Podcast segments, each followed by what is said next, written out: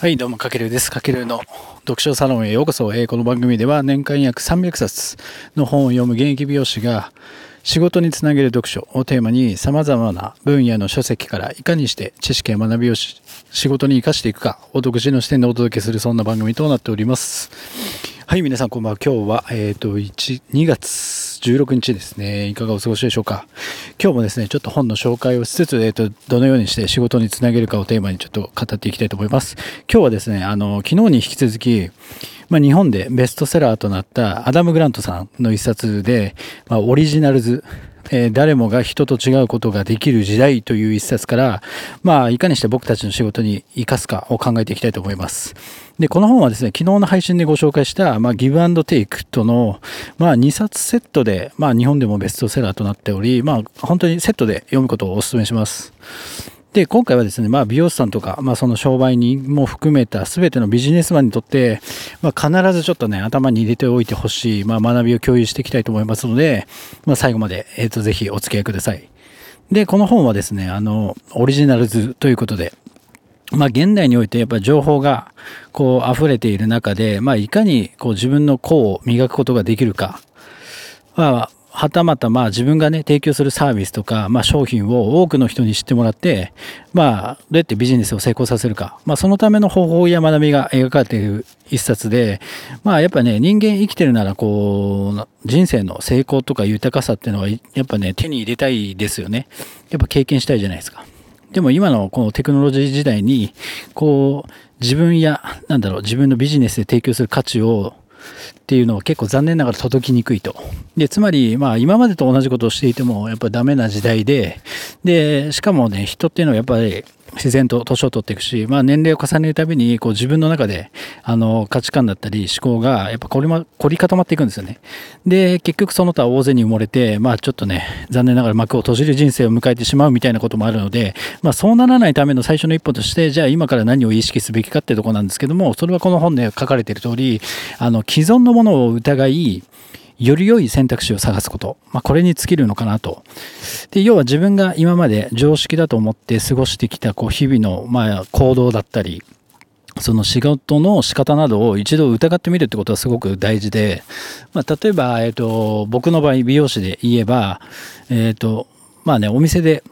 まあ、トリートメントやるのが当たり前なんですけど、本当にそのお店でトリートメントってする必要があるのかとか、もう本当そそういうとこから、えー、と疑っていくというか、で、あとはやっぱ年齢を重ねると白髪が出てくるんで、白髪染めとか、でもその、そもそも白髪を染める必要があるのかっていうのをちょっと疑問を持つとか、だから生かせばいいんじゃないみたいな、そういった既存のものを、まあ今まで自分たちが当たり前にやってきたことをちょっと一度疑ってみるというか、で、あとは、だかお店で言えば、まあミーティングを月に1回やるんですけども、そもそもこう集まってやるミーティングって意味あんのかなとか、うん、あとはね、結構あります、そう考えると。例えば土日、やっぱ美容師さんってね、休みないのが普通なんですけども、それって、その古い仕組みって本当にそれでいいのかなとか、まあ、あとそもそも、あの美容室っていう箱って本当に必要なのかとか、まあ、これは究極だと思うんですけども、あとは、まあ、なんだろう、美容室がね、わざわざ髪を切るだけの場所である必要ってあるのかなっていう、まあ、その他の使い方ってないのかなっていうのを考えていくとか、あとはそもそも、まあ結構ね、やられてる子多いと思うんですけども、ホットペッパーとか、まあその、そもそも集客のためにホットペッパーって使う必要があるのかなとか、なんかそういった今まで自分たちが、なんだろう、仕事でやってきた当たり前をちょっと一度疑ってみる。で、より良い選択肢がないかって探すことがすごく大事。これは多分、まあ僕美容師なので、だけじゃなくて、まあ何でも置き換えられると思うんで、まあその、今聞いてくれてるあなたがやってるビジネスで考えてみてほしいなと思ってます。で、なかなか多分ね、そういう発想には普通はなんか至らないじゃないですか。だからこの本ではそんなこう思考の転換をまあ気づかせてくれるので、で、まあ、そういう考え方に、じゃあ思考を変えていくために必要なのが、やっぱりこの本で、えっと、一番主張しているのが好奇心ですね。やっぱり。うん。皆さん好奇心持ってますかね？まあ、つまりなんだろう、自分で好奇心のあること以外にも、やっぱ広い視野で、えっ、と、好奇心を持つことがすごく大事。で、それが結果的にこう自分の中にある常識だったり、価値観を壊すことにつながるので、まあ、つまり、なんだろう、オリジナルは、自分に、オリジナルなまあ自分になるためには、まあ自分がビジネスで提供しているサービスや価値も、もうその全ての始まりっていうのは好奇心を持つことから始まるということで、ただそこで、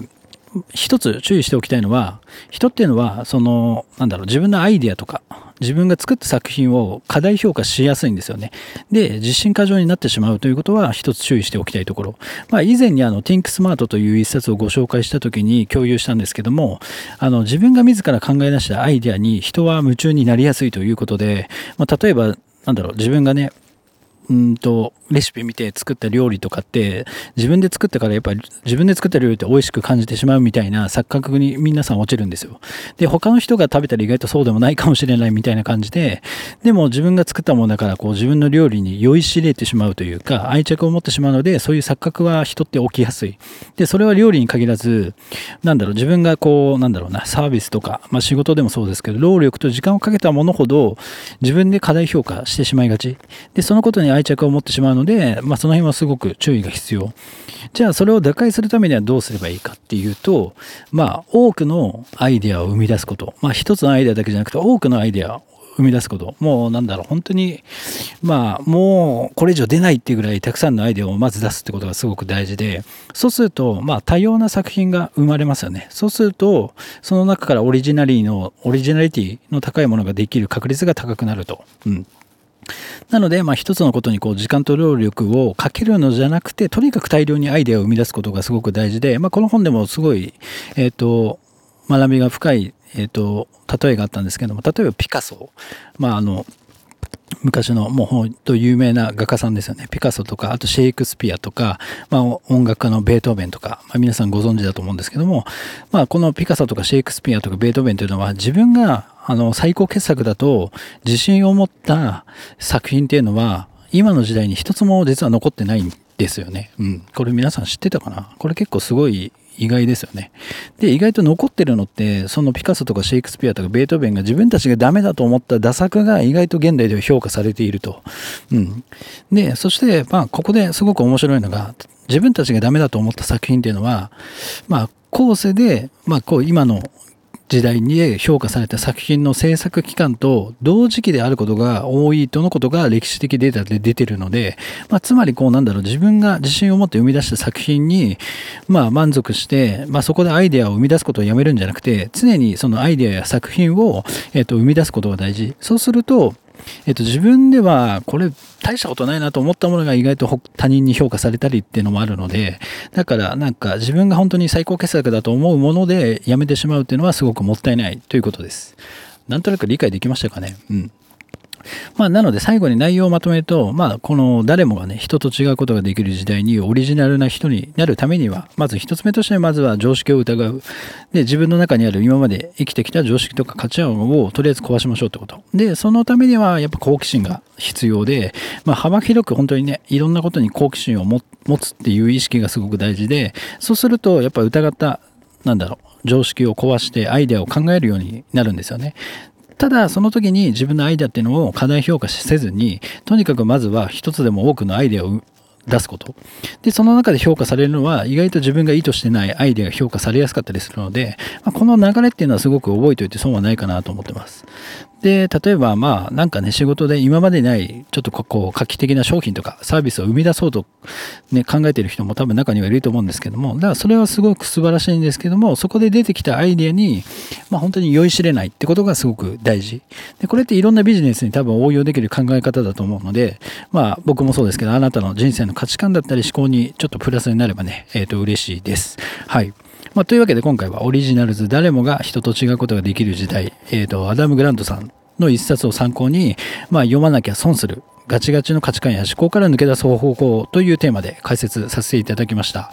まあね、ほんとね、価値観とか思考って結構ね、もう時間が経つことにだんだん固まってくるので、ちょっとね、まあこの本を読んで、あの、自分革命をちょっと皆さん起こしていきましょう。はい。というわけで今回は以上になります。今回内容ぜひ参考になりましたら、えっ、ー、と、フォロー、いいね、コメントなどお寄せいただけると大変励みになりますので、よろしくお願いします。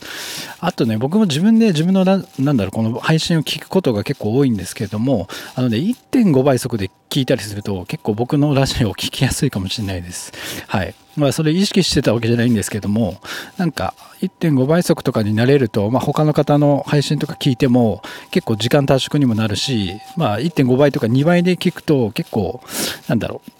その分多くの配信を聞けるので、ぜひちょっと試してみてください。はい。というわけで、今回は以上になります。かけるでした。ではでは。